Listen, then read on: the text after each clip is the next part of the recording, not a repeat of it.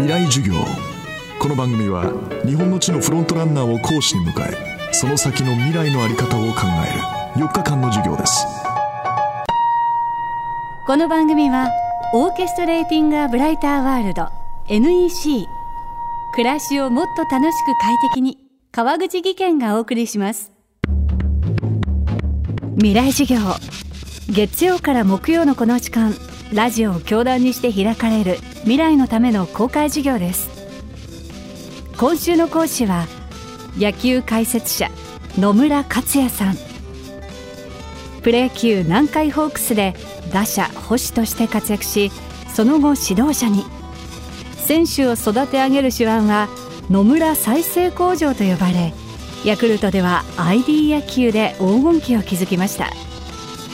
愛称はノムさん。指導者としてのノウハウにはビジネスや日常を生きるヒントが詰まっています。今週はそんなノムさんが語る野村流生き抜く力。未来事業1時間目。テーマはいい豆を作る。みんな勘違いでプロ野球入ってくるから。プロへ入った。夢が叶ったその勘違い大勘違いでお金は入るしね。みんな遊びに行くんですよ。最初寮に入ってましたけど夜なんかもう誰もいないよ寮に。マネージャーと俺だけ。で庭でバットを振ってるとね先輩が冷やかすんですよ「野村バット振って一流になるなみんな一流になってるよ」って「この世界は才能だよ。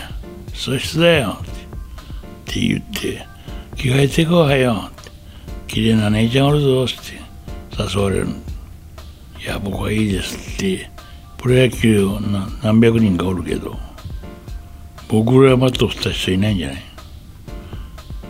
それはもう豆だらけですよ。嬉しかったのはね2軍の時にね2軍の監督が「おい野手全員集合」ってなんだろうと思って「おいちょっと手見してみろ」って豆の検査。でみんなねバチンと手たがれて「なんだこの手は」って。で僕は豆だらけだから出したら「おお野村いい豆作ってんな」みんな見ろって。これがプロの手だって言って褒められて嬉しくて嬉しくて。バット振る目的より豆作るのが目的でやってましたけど。められるっていうのはね一つの成功への動機になるわね。言葉の力っていうのは大変な武器ですよ。生かすも殺すもね言葉次第。人一倍努力したという野村さん。とことん考えて野球をする。それが野村流でした。その一つ。野村さんが選手時代に身につけたのがささやき戦術です。僕も考える習慣をつけられたのはちょっとしたきっかけなんですけどちょうど一軍にデビューした頃にね阪急に山下さんっていうベテランのキャッチャーがいたんですよ。この人が私がバッターボックス入るとね一言言われたの「あれや野村構え変えたのか?」って。変えてないのにね。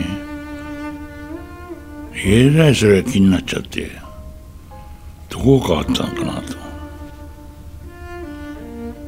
それで終わってからあのささやき戦術はいい手だなと。なんで俺ささやき戦術を自分で考えてね困ったらささやくと。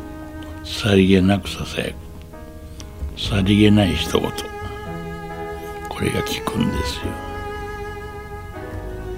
もう聞いてないふりしてもちゃんと動作見てると分かる。あ気にしてるわと「あれ？お前構え変わったな」つって。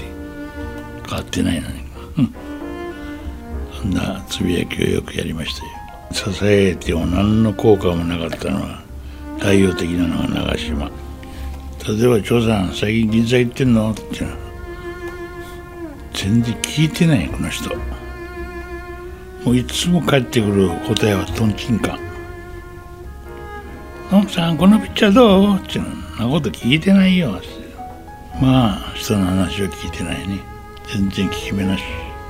天才だよやっぱり。どう見ても。あれ彼や監督にやったけど選手は困ったろね。話し合うっちゅうことはできない。